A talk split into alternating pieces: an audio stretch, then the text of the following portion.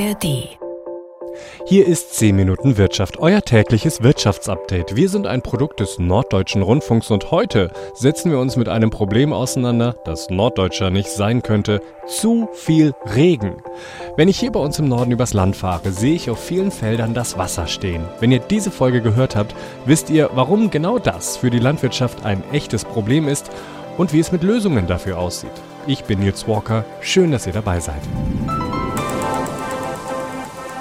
Wir haben zu viel Wasser. Zumindest sieht es danach aus. Ob das jetzt stimmt oder nicht, das hat meine Kollegin Astrid Kühn aus der NDR Wirtschaftsredaktion recherchiert. Hallo Astrid. Moin, moin, Nils. So, Astrid, streng, streng genommen haben wir ja noch Winter und das Wasser steht auf den Feldern. Jetzt muss ich mal ganz doof fragen, war denn eigentlich dieser Winter, den wir ja jetzt gerade noch so haben, wirklich viel zu nass oder sieht es nur so aus? Man kann das schon so sagen, der war ziemlich nass. Also schauen wir mal auf die letzten Monate. Im Januar hat es deutschlandweit 74 Liter pro Quadratmeter geregnet. Das langjährige Mittel liegt aber nur bei 61 Litern pro Quadratmeter. Also schon mal mehr. Genau, also schon mal mehr. Und auch der Februar hat sein äh, langjähriges einiges Soll an Regen eigentlich schon erreicht. Nicht nur, wenn du mich fragst, sondern auch, wenn man Meteorologen fragt. Aber vorbei ist er ja noch nicht. Ne? Mhm. Und ganz gut sehen kann man die Verteilung auch auf Karten vom Deutschen Wetterdienst zur Niederschlagsmenge. Eine dieser Karten vergleicht diesen Winter seit November mit dem Mittel der Wintermonate der vergangenen 30 Jahre. Und diesen Winter sieht man auf der Karte eben ganz dunkle grüne und blaue Töne und das heißt, es gab deutlich mehr Niederschlag. Oder um mal ein Beispiel rauszupicken, ähm, eine Wetterstation in Uelzen in Niedersachsen, ähm, dort wurde im langjährigen Schnitt so 99 Millimeter Regen pro Quadratmeter gemessen und in diesem Winter waren es einfach mal 311 Millimeter. Das ist ordentlich, ne? Das ist eine Verdreifachung. Und gucken wir doch mal auf die Landwirtschaft. Also schon der Herbst hat ja schon ganz regnerisch ja zugelegt und dann ging es ja im Oktober November los. Da gab es dann ja Befürchtungen zum Beispiel, dass ja das Wintergetreide gar nicht gut ausgesät werden kann, ja, weil ja der ganze Boden quasi Matsch ist. Was ist denn da daraus geworden? Ja, genau das ist eingetreten. Also Winterweizen ist flächenmäßig die wichtigste Getreideart in Deutschland und da sehen wir, dass im vergangenen Herbst die Anbaufläche in ganz Deutschland um sieben Prozent zurückgegangen ist. Besonders betroffen waren da Schleswig-Holstein und Niedersachsen mit einem Minus von 20 bzw. 16 Prozent. Und Ui. genau, also schon deutlich. Und ein wichtiger Grund dafür sind genau diese nassen Böden. Du hast es angesprochen, matschig. Und das führt eben dazu, dass die Landwirte mit ihren schweren Maschinen, die sie brauchen für die Aussaat, dass sie gar nicht rausfahren konnten, weil die sonst einfach eingesunken wären und ihre Felder damit noch weiter kaputt gemacht hätten, hm. auch den Boden, weil das findet der natürlich auch nicht toll. Nee, aber es ist doch jetzt ehrlich gesagt immer noch so, oder? Also ich habe einer meiner Brüder wohnt in Niedersachsen und sein Garten ist gelinde gesagt eine einzige Matschepampe. Also haben wir jetzt wieder die gleichen Sorgen, weil Januar und Februar auch wieder so nass waren. Haben die Bauern da Probleme und wenn ja, mit was denn? Also, also welches Obst und Gemüse wird denn jetzt ja schwierig anzubauen, weil einfach alles nur Matsch ist? Genau, also die Probleme bestehen weiter und nicht nur für die Dinge, die jetzt gesät werden, sondern auch für die, die schon gesät wurden, jetzt aber auch mal gedüngt werden müssen. Da ist zum Beispiel der Raps so ein Fall, auch ein norddeutsches Ding. Da dürfte man jetzt Gülle drauf packen. Seit dem 1. Februar ist das erlaubt, aber es geht im Moment einfach gar nicht, weil die schlicht weggeschwemmt würde. Ne? Also der Boden kann die mhm. Nährstoffe gar nicht aufnehmen. Und das ist dann auch nicht erlaubt, weil das eben dann die Gülle auch ähm, in Gewässer oder sowas fließen könnte. Und das darf man dann auf keinen Fall, weil das ist ja auch schädlich, ne? Wenn es das stinkt auch einfach total dann. genau. Und wo wir gerade über Norddeutschland reden, Grünkohl ist ja auch so ein Ding, ähm, besonders in Niedersachsen. Und auch für den Grünkohl ist es überhaupt kein gutes Jahr. Der steht auf vielen Feldern auch total im Wasser. Viele Blätter sind schon ganz braun und gelb und kraus geworden. Das wäre also entweder ein extrem hoher Aufwand, den zu putzen, oder er ist ganz unbrauchbar. Also in Niedersachsen schätzt man, dass rund 20 Prozent weniger Grünkohl geerntet werden in diesem Jahr als sonst. Und auch die Spargelernte, die könnte leiden, wenn es so nass bleiben sollte. Ja. Nicht, nicht der Spargel, das heilige Spargelgemüse. Astrid, was wäre denn. Jetzt ist Schluss. Ja, wirklich. Also, aber was wäre denn sozusagen eine Lösung? Also, was wäre denn gut? Ein Frühling, der schön trocken wäre, also mit möglichst wenig Regen? Ja, also weniger Regen wäre auf jeden Fall vorteilhaft, aber zu trocken bitte auch nicht, denn wenn die oberen Schichten des Bodens jetzt komplett austrocknen, dann würde die Saat nicht gut anwachsen. Ähm, also, jetzt gar kein Regen mehr wäre auch nicht gut bis Mai oder so. Aber ehrlich gesagt, wir wohnen hier schon ein bisschen länger und auch laut Meteorologen ist das ziemlich unwahrscheinlich. Hm. Und aber ich meine, jetzt nochmal ganz ehrlich, wenn wir auf die Gesamtsituation schauen, ne, es ist ja selten ideal, dass man immer quasi das perfekte Wetter hat.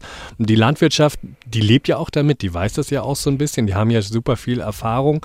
Diese Sorgen, dass jetzt Ernteausfälle kommen könnten oder sowas, das gibt's doch alles schon relativ lang. Also wie ist denn das jetzt einzuschätzen, diesen Winter?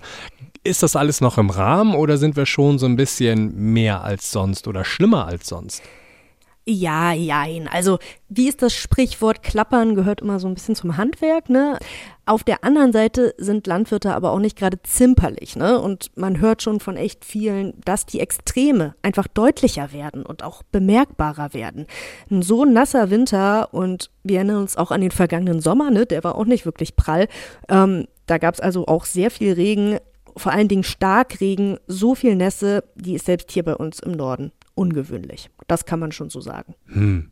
Aber eigentlich sind Landwirte ja hart im Nehmen, hast du gesagt. Ne? Aber eine andere Sache, wir haben ja auch schon mal über Grundwasser gesprochen. Da hieß es irgendwie, weil wir so dürre Sommer hatten, ist der Grundwasserspiegel ganz stark abgesunken. Könnte denn wenigstens da jetzt ein Vorteil draus geworden sein, dass wir so viel Regen haben, dass das Grundwasser wieder da ist? Oder hat das nicht funktioniert oder war das vielleicht auch gar nicht genug? Also es ist definitiv so, dass die Böden im Winter gut Wasser speichern können, auch bis in tiefe Bodenschichten, weil es wenig Verdunstung gibt und auch wenig Pflanzen, die das Wasser rausziehen. Mhm. Was hier aber ganz wichtig zu verstehen ist, für Dürre ist die Niederschlagsmenge eigentlich nur mittelbar der entscheidende Faktor. Denn die Niederschlagsmenge, die ist über die Jahre sogar einigermaßen konstant geblieben, anders als die Durchschnittstemperatur.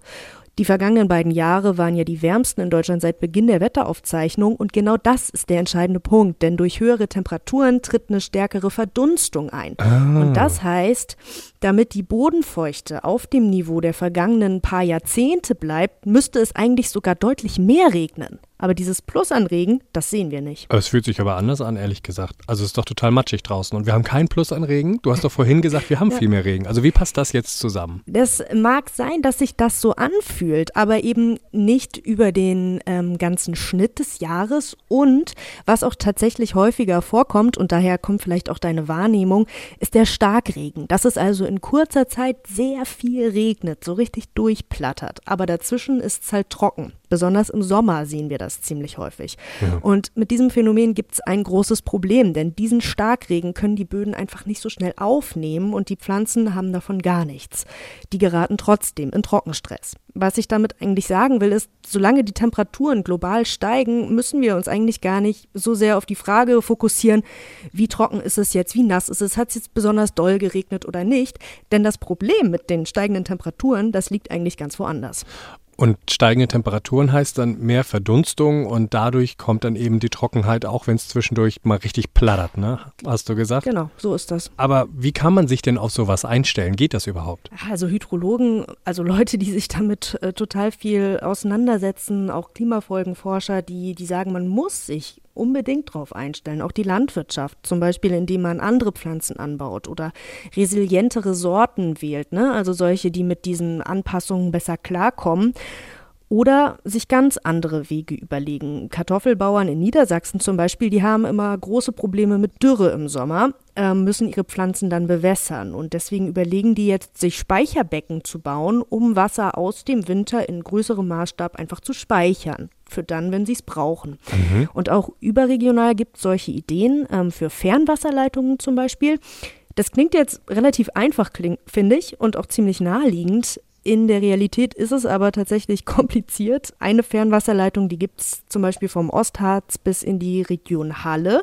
Allerdings, bis es die gab, hat es 14 Jahre gedauert, bis die gebaut war. Und das hat auch viele Millionen Euro gekostet. Also da sagen Kritiker, bräuchte es wirklich nochmal Konzepte, wie sowas auch im größeren Maßstab umsetzbar und vor allen Dingen auch finanzierbar sein könnte. Und schneller, ne? Also wir können ja jetzt nicht 14 Jahre warten und keine Kartoffeln haben, bis so eine Leitung fertig ist. So sieht's aus. Aber du weißt, alles manchmal nicht so leicht in Deutschland. Hm. Alles klar. Hm. Gut, vielen Dank für die ganzen Infos, die du zusammengekratzt hast. Astrid Kühn aus der NDR Wirtschaftsredaktion. Jo, gerne Nils. Ciao, ciao. Astrid hat es eben schon erwähnt, so langsam wird es Zeit, dass Raps oder andere Winterkulturen gedüngt werden. Ja, aber Matthias Beek nimmt es mit Fassung. Er ist Landwirt in Schleswig-Holstein und hofft einfach, dass das Wetter bald ein bisschen trockener wird, wenigstens für ein paar Tage. Es hilft jetzt einfach nur Ruhe bewahren und auf besseres Wetter hoffen. So was anderes kann ich aktuell nicht machen. Ich kann jetzt hier nicht mit der Schöpfkelle hergehen und das Wasser wegbringen, zumal das dann mit dem nächsten Schauer dann wahrscheinlich wieder ähnlich aussehen würde. Die Böden sind einfach so wassergesättigt aktuell, dass wir einfach auf besseres Wetter hoffen müssen. Besseres Wetter, das wäre gut für die Landwirte und am Ende natürlich auch für uns, denn schlechte Ernten bedeuten oft auch höhere Preise. Das war 10 Minuten Wirtschaft für heute. Wenn ihr Fragen oder Kritik habt, schickt uns gerne Mail an wirtschaft.ndr.de und lasst auch gerne ein Abo da, dann hören wir uns morgen automatisch wieder. Ich bin Nils Walker, macht's gut, tschüss!